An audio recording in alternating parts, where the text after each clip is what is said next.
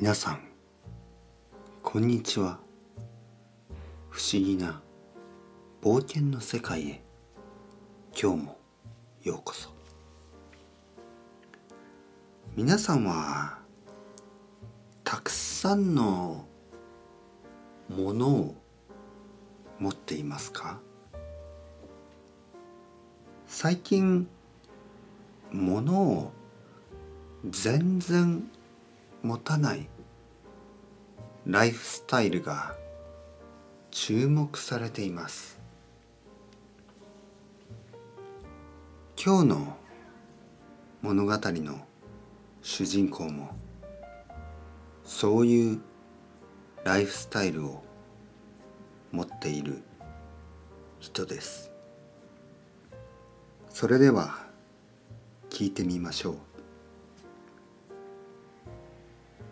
ミニマリストな男。僕はミニマリストだ。僕の友達はそういう。お前は本当に何にも持ってないよな。彼はそう言った。そうかな。僕は自分の部屋の中を見渡して言った。部屋の中には僕と僕の友達。そして何もなかった。それ以外は何も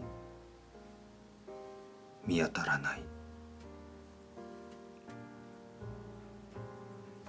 だけどもちろん僕の押し入れの中には掛け布団が一つだけある。敷布団は捨ててしまった。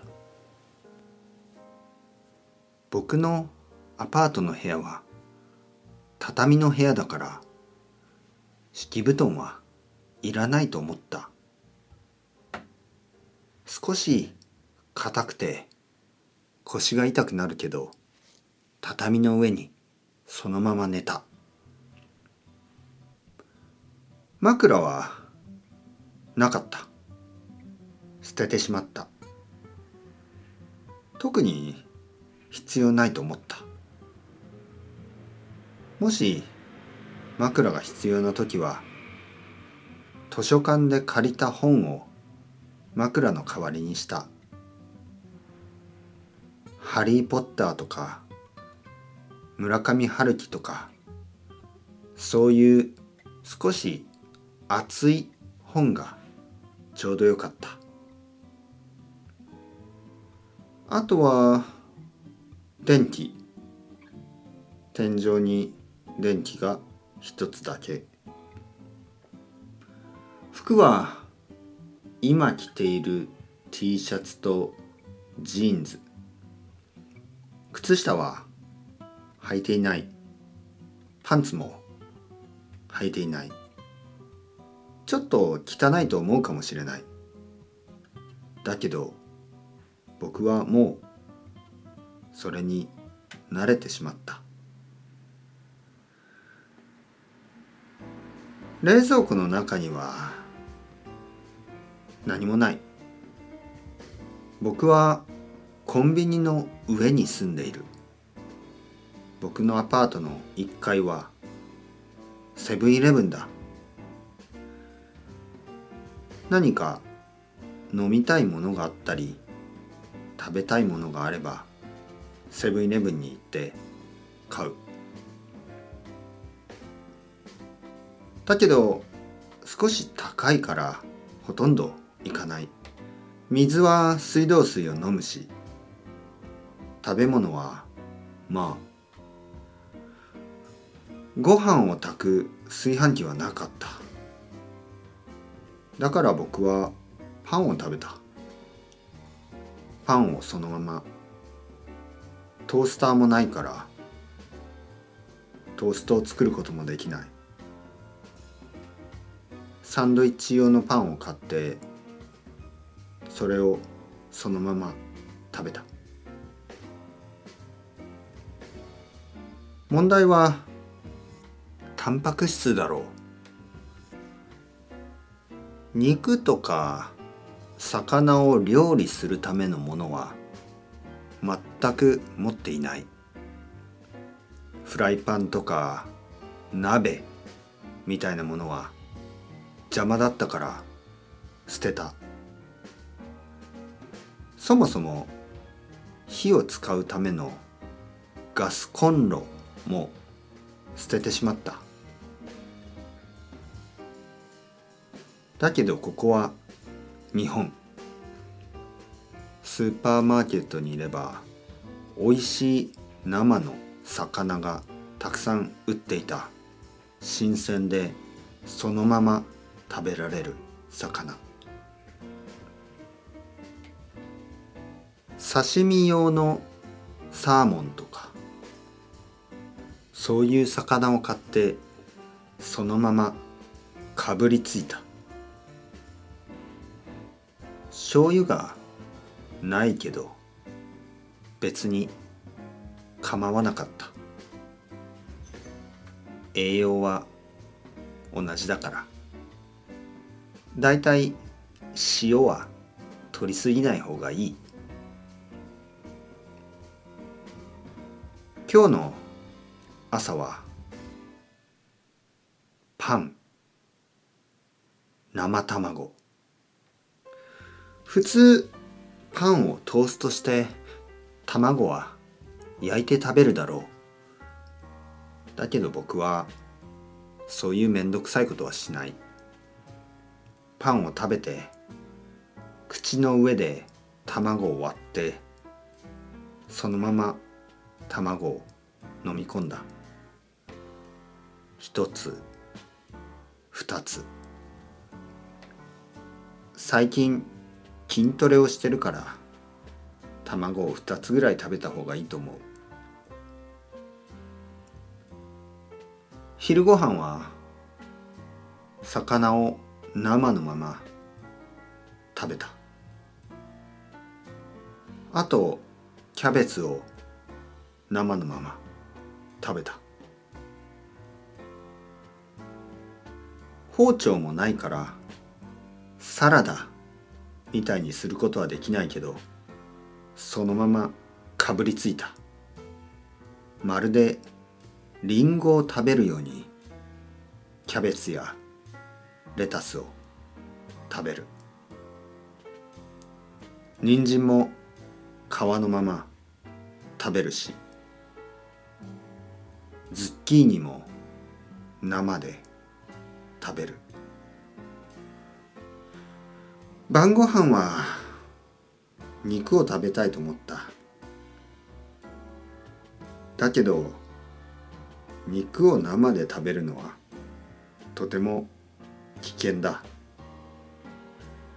そういう時に僕は友達の家に行った。僕の友達は僕の部屋の隣に住んでいる。友達はたくさんのものを持っていた。包丁だけで10本あったしフライパンも20個。ジーンズは多分50着ぐらい。友達の部屋は物で溢れていた。そんな部屋によく住み続けられるな。そう思っていた。物が多すぎて部屋の中の空気が少ない気がするぐらい。彼の部屋はそれぐらい物が多かった。友達の部屋で鶏肉を焼いた。肉の匂いが多分部屋中のものについてしまったと思う。ちょっと悪い気がした。だけど友達は「いいよいいよ」と言ってくれた。僕の友達はとてもいいやつだ。何でも僕の言うことを「いいよいいよ」と言って聞いてくれた。反面僕は友達が言うことをいつも「いやそれはちょっとうんごめんできない」そういうふうに断ってきた。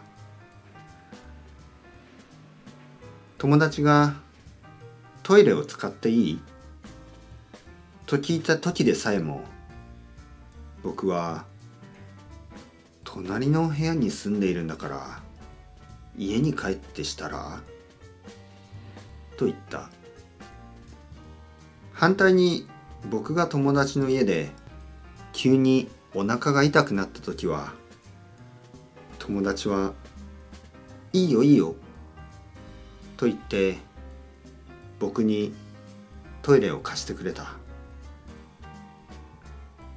多分部屋中のものに匂いがついてしまったと思う。少し悪い気がしたけど自分の部屋に戻れば全く匂いがない。友達には申し訳ないけど僕はきれいな空気の中で眠ることができた。本当にごめん。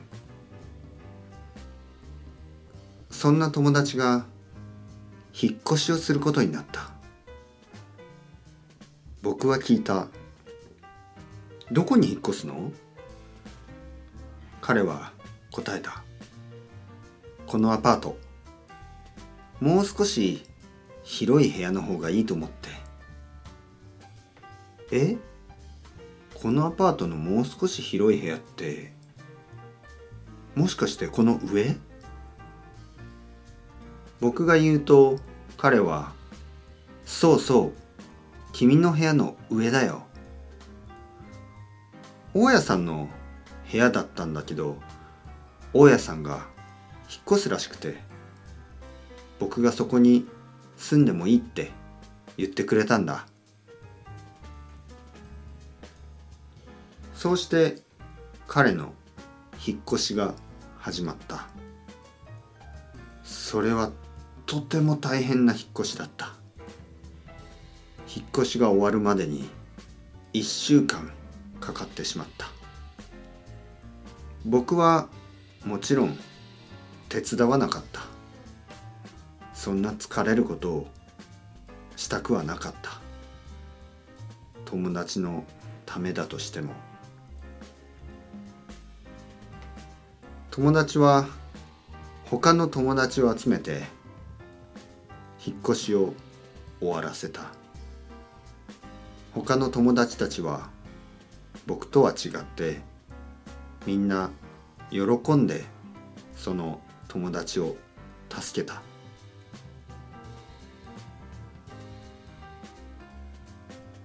それから友達はさらにたくさんのものを買うようになった。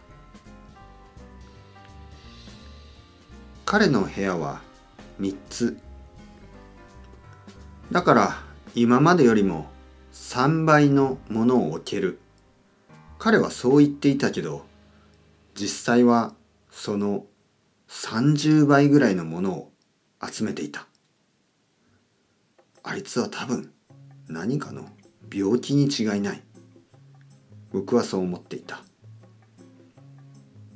僕の部屋はさらに物が少なくなった。僕はそもそもジーンズを履くこともやめたし暑い日は裸で部屋の中を過ごすことにした。寒い日は運動して体を温めた。寝ている時もスクワットをした。おかげで全然眠れない。だけど足だけは強くなった。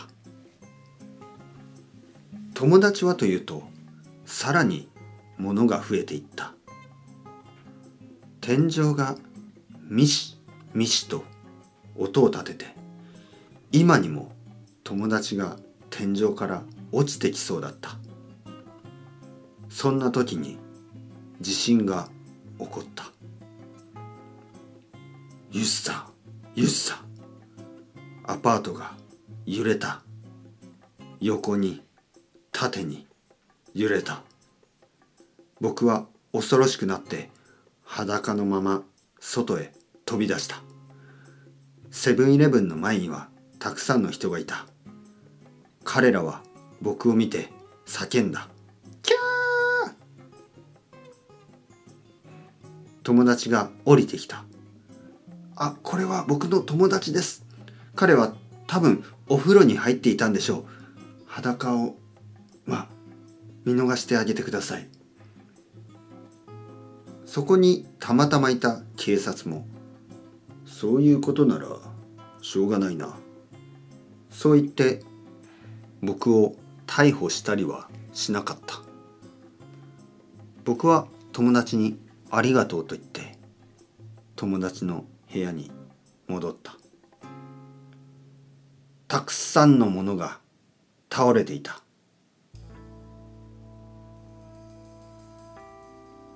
僕は友達を手伝った。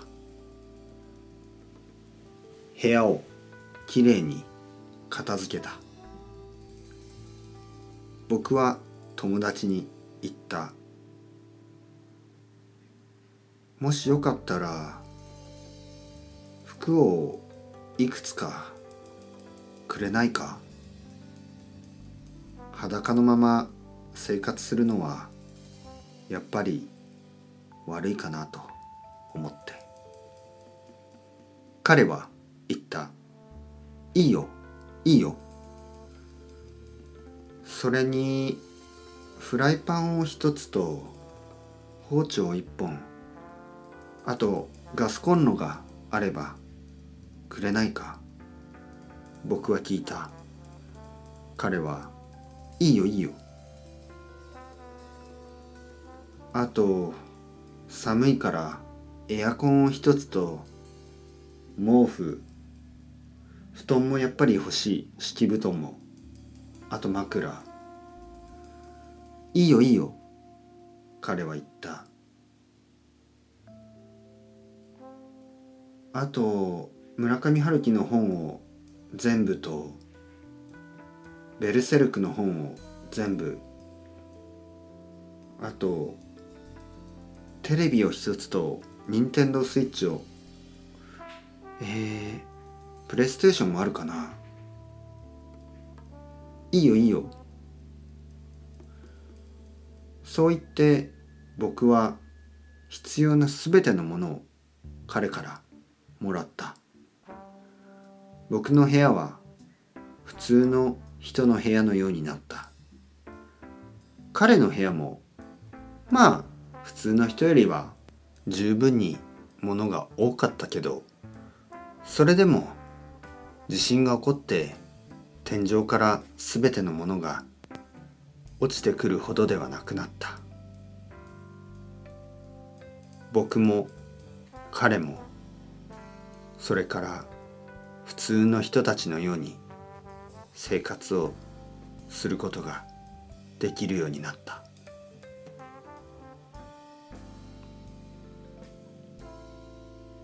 お楽しみいただけたでしょうか？物を持たなすぎも物を持ちすぎも良くないですね。何事もほどほどが一番ということかもしれません。それではまた不思議な冒険の世界で皆さんをお待ちしております。チャオチャオ。アスタルエゴ。またねまたね。